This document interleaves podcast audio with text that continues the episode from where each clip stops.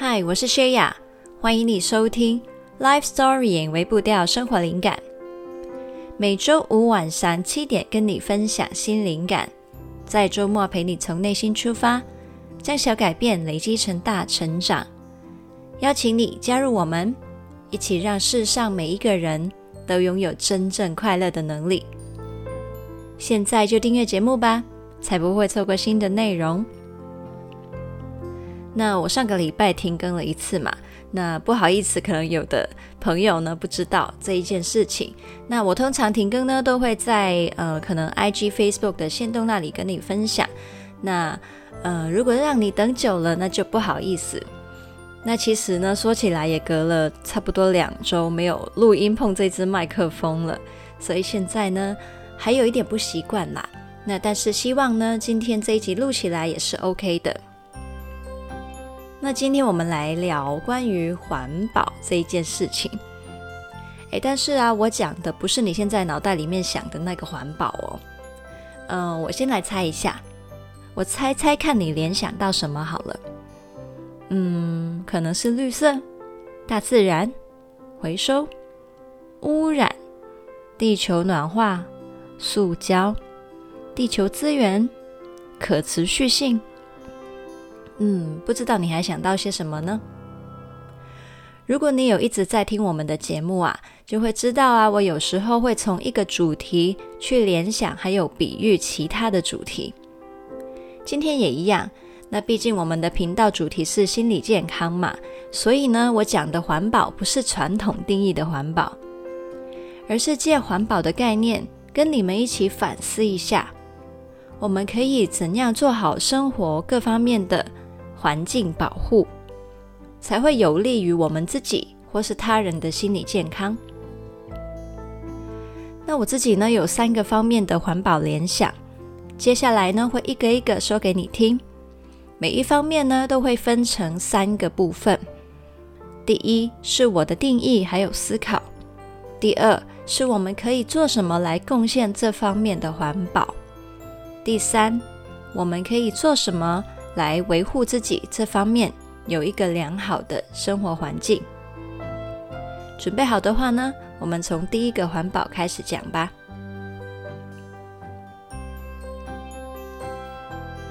第一个是感官刺激的环保。那我们知道啊，金钱的资源、地球资源、时间资源都是有限的，但是我们却常常忘记。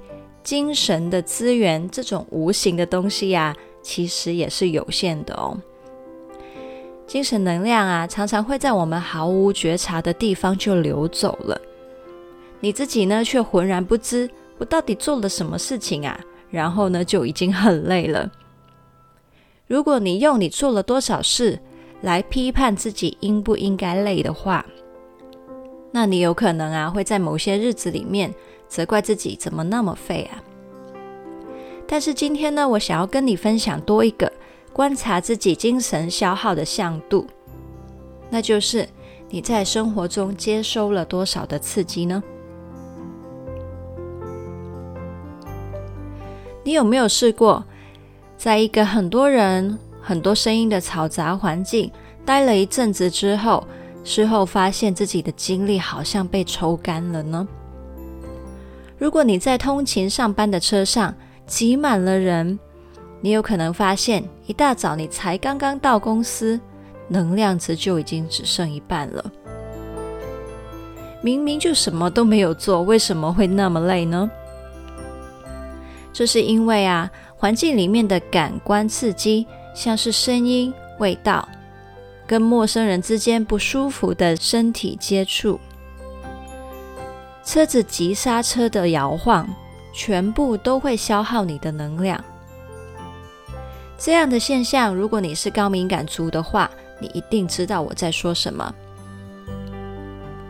敏感度是一个光谱，当你越接近高敏感那端，这些感官刺激对你来说消耗的能量就会越高。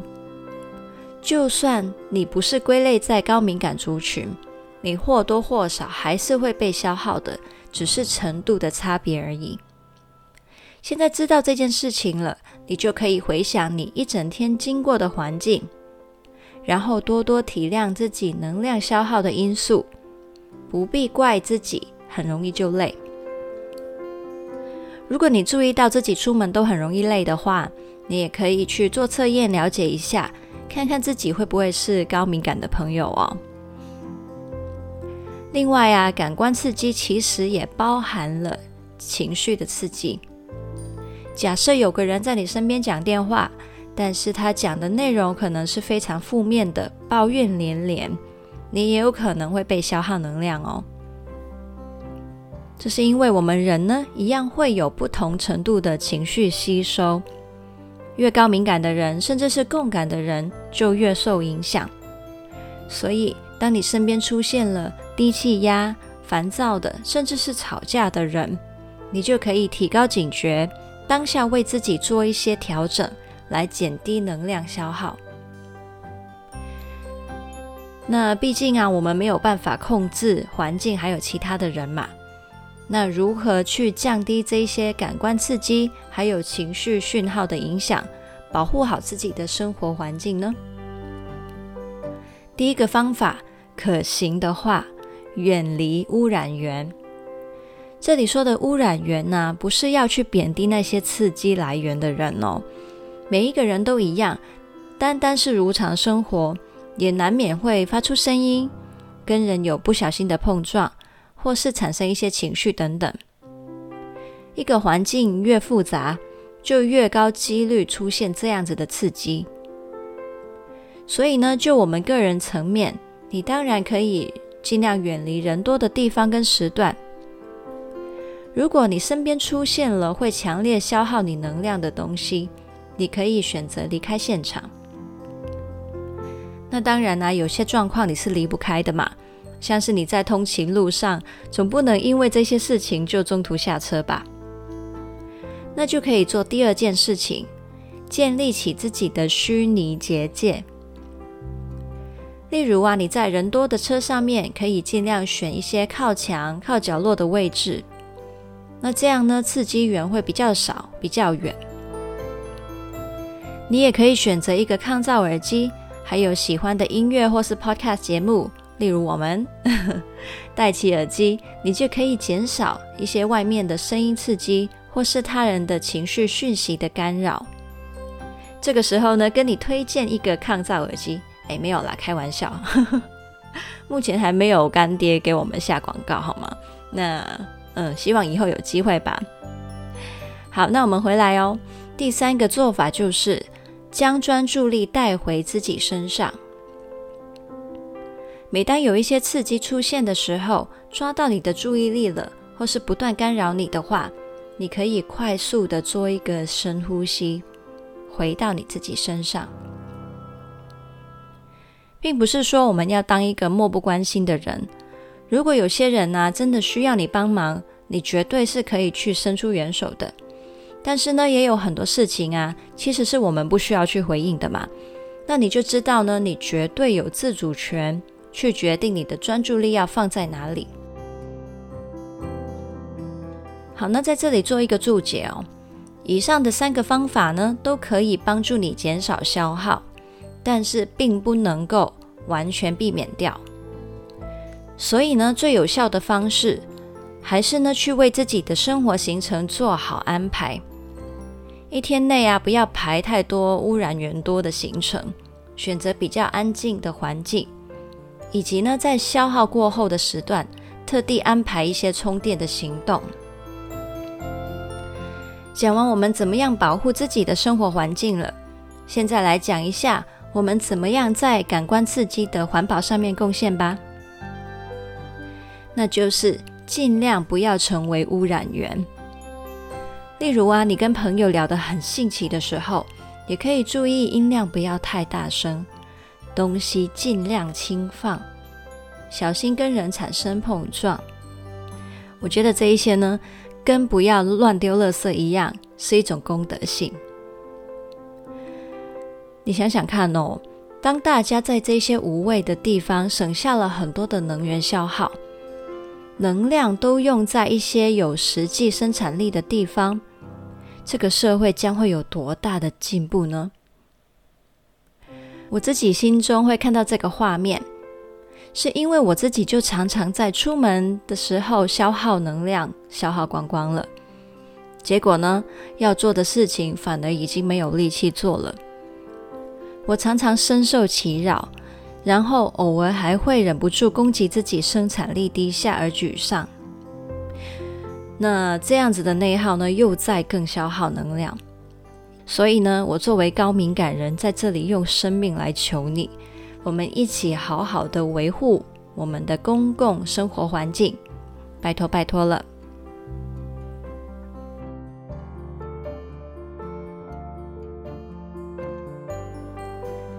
第二方面的环保是社群资讯环保。那你应该有每天都在滑手机，对不对？Facebook、IG、TikTok、Twitter 这一些的社群软体，你应该每天都会无意识的自动点开。有被说中的举手哦。好的，我看到了，我看到了。你知道吗？社群软体最可怕的事情就是。它让你以为全部都是你在做选择，但其实呢，是它在后台根据你的特质习惯去决定你看到什么东西。也就是说，你以为你在吃自助餐嘛，但其实你是一直不自觉的吞下他们送到你面前的每一道食物。你可能说：“诶，不是啊。”如果他们把不对的资讯塞到我面前，我没感觉就自动划掉啦，不会被它影响的。但其实呢，这是不是代表你每看到一个资讯，心里就在做决定呢？那做决定又需不需要消耗你的能量呢？假如每一个资讯都会消耗你一咪咪的能量，你一天滑手机滑下来，能量的流失其实也是很可观的，千万不要小看这方面的能量支出。我们还没有说啊，你有很多时候其实想都没想就被一些内容吸进去了，接下来就是一直看，一直看，无法自拔，于是呢，就形成了一个时间黑洞、能量黑洞。再来，你有没有遇过这样的情况呢？滑手机滑到一半，出现了一些恐怖、血腥、恶心的画面，非常挑动你情绪的消息，或是看到一些非常不负责任的攻击性留言。就算这些资讯或留言不是针对你，你也会觉得不舒服，对不对？这感觉就像是你在吃着一道一道的菜。突然有人抓了一把腐坏、酸臭的食物往你嘴里直接塞进去，你是无法拒绝的，因为你在看到这一些资讯的当下，你就已经受到它的影响了。我会称这一类型的内容做资讯污染。前面讲起来，我们好像很被动，对不对？那我们自己能够做什么来保护自己的社群资讯环境呢？第一个，管理自己的使用量，这个很好理解吧？如果呢，你发现自己已经过于依赖，花太多时间了，太受这些资讯影响心情的话，那你可能真的需要考虑减少使用这些软体了。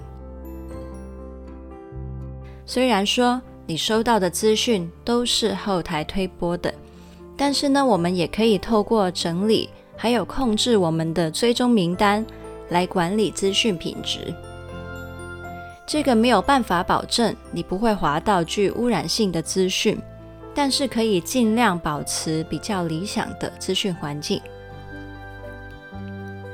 你也可以去注意一下不同账号底下他讨论跟留言的氛围。不同的网红跟账号啊，他们的追踪者都有属于他们自己的气质。有一些呢可能会理性分享，有一些可能是很无理、没有理据的攻击。那些气氛不健康的，你就删了吧，没有必要让他们影响你。还有，当你看到不想看到的内容啊，你也可以点选“我不想看到这个内容”。这样呢，后台也会慢慢学习到，尽量不要推播这一类型的资讯给你。那我刚刚会说是养成相对健康的社群环境，养成这两个字就代表了是需要花时间去累积跟培养的。只要你从今天开始带着这个意识，使用社群软件的时候，一点一点的去反思还有整理，你的资讯环境呢就会越来越清新了。那我们作为社群的使用者，又可以怎么样贡献资讯环保呢？最简单的概念就是不要乱丢垃圾，不要张贴跟散播资讯污染。那些引发不良观感的内容，那当然不用说了，很容易理解嘛。但是呢，其实有一些的消息本意不是坏的，我们同样可以多加判断要不要再分享。像是俄乌战争的消息，你可能有印象哦。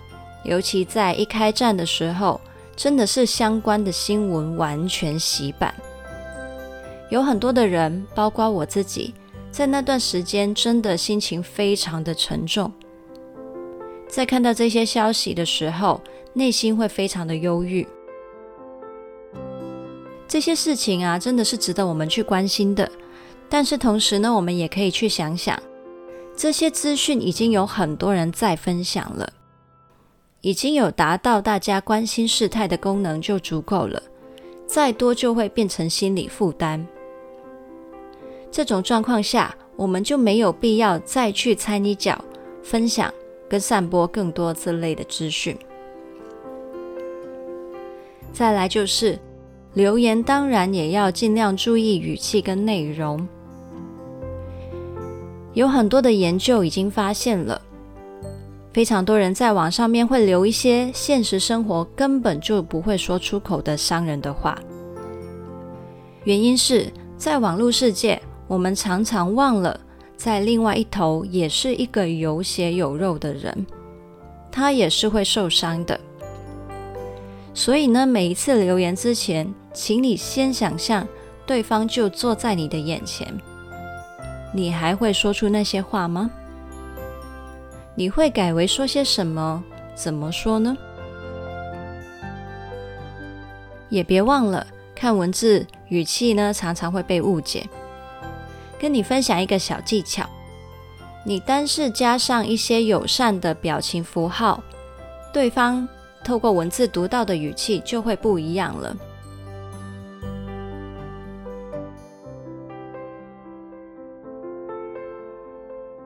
第三方面，情绪环保。我的看法一直都是，一个成熟的人啊，是愿意为自己的情绪负责的。我说的是愿意负责，而不是完全负责。原因是啊，人总有力有不逮的时候，非常脆弱的时候。这些时候呢，我觉得没做的那么好也是没有关系的。让别人分担是没关系的。一个状态不佳需要分担的人，跟一个不愿意自己负责的人，差别在哪里呢？前者是他手上真的搬了很重的东西，很累了，甚至呢要搬一个人搬不起来的东西。这个时候，其他人帮帮忙，让他没那么辛苦，也是合理的吧？他用在情绪上，就是当一个人经历了一件大事，最近太辛苦，或者是患了情绪病，他可能呢也很努力的让自己变好，尽量不要影响其他的人，但他的确就是已经没有余力去管理好自己的情绪表现。这个时候呢，需要他人多体谅一点，多照顾一点，这是情有可原的。后者不愿意为自己负责的人，则是当他有需要搬的东西，是他自己能力所及的，他想都没想就哀哀叫要别人帮忙，也没有考虑到其他人也有他们自己要负责的事情，就直接甩锅到他人身上。在情绪里面的一些例子就是，因为生气就摆臭脸给全世界的人看，因为缺乏安全感就情绪勒索身边的人，要满足他需求。在工作上面受了气，回家就转嫁给家人，把安抚自己情绪的责任丢给另一半，这些等等的人。当你没有好好的为自己的情绪负责，他人接收到了，就变成他需要额外花力气、时间去调试他的情绪，更别说他要去照顾你了。所以呢，我也觉得这是一种侵犯他人生活的表现。我并不是说啊，我们要把所有的情绪往内心吞，完全不能表露出来影响他人。但是呢，你心里需要把觉察情绪、理解情绪、照顾情绪这些步骤当做是自己的责任。心里面要记得，其他人都只是辅助而已。而且呢，你会尊重其他人有权利去选择要帮你多少，也去体谅对方也在努力生活，有他需要应付好的事情。这个世界上真的没有人有空把你当成王子公主一样围着服侍你。那从另外一方面来讲啊，不练习为自己的情绪负责，对你本人来说其实也是非常不利的。人呐，演一个角色演久了就会变真的。当演一个无能的人演久了，你就真的会相信自己无能，到最后真的会失去能力。久了，你就会失去自信。同时呢，你这个依赖的状态也会让他人负担沉重。直到有一天对方再也不想撑了，就会转身而去。这个时候呢，你就真的会落入又失去了珍惜的关系，又瞬间完全无助的深渊。可惜的是，这个时候呢，你已经不懂得如何帮助自己了。所以呢，我们一起保护好一个良好的情绪环境吧。练习为自己的情绪负责。如果不懂得如何负责呢？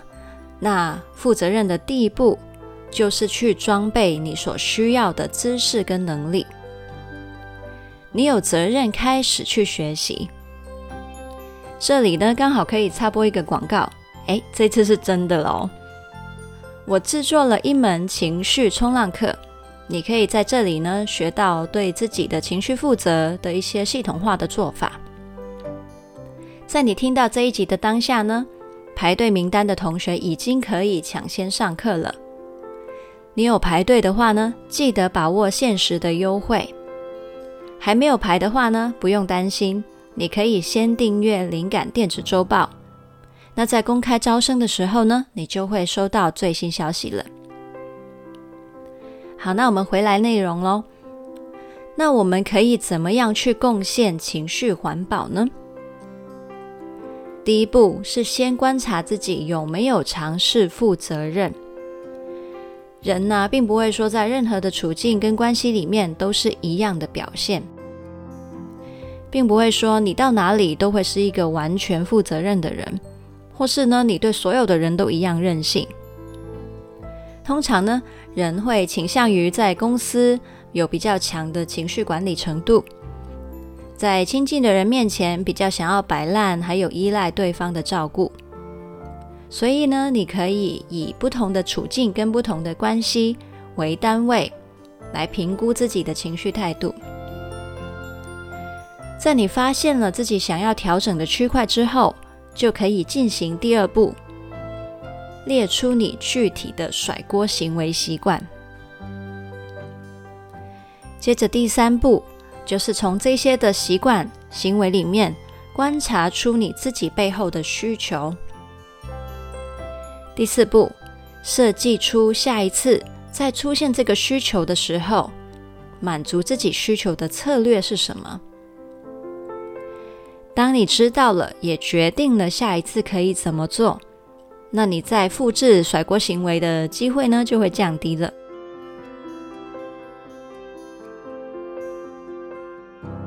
至于如果你面对一个把情绪责任推到你身上的人，你可以怎么做来保护自己的环境呢？关于情绪界限，同样的，我在情绪冲浪课里面会有详细的介绍，那你也可以参考一下。那在这里呢，简短分享一些重点。你呢，不用劝化他或说服他去改变他的期望，也不用去跟他辩论他行为的合理性。人的需求呢，很多时候回到最根源，都是跟心有关的，而不是脑袋。所以呢，不适合用思辨的策略去跟他辩论。你只需要简单的用以下的句子结构回应他就可以了。第一部分是反映他的期望，句子是：我知道你期望我刮胡做什么事情，也就是呢，你可以告诉他你是听得懂他的，你知道他想要你怎么做，那你就具体的把那一个他希望你做的事情呢说出来，越具体呢，他越觉得你听得懂。第二部分是表明你清楚的界限，你可以做些什么，以及不会做些什么。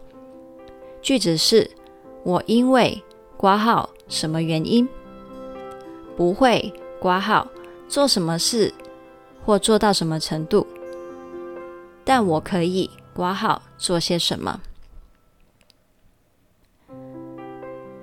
我再说一次哦，我因为什么原因？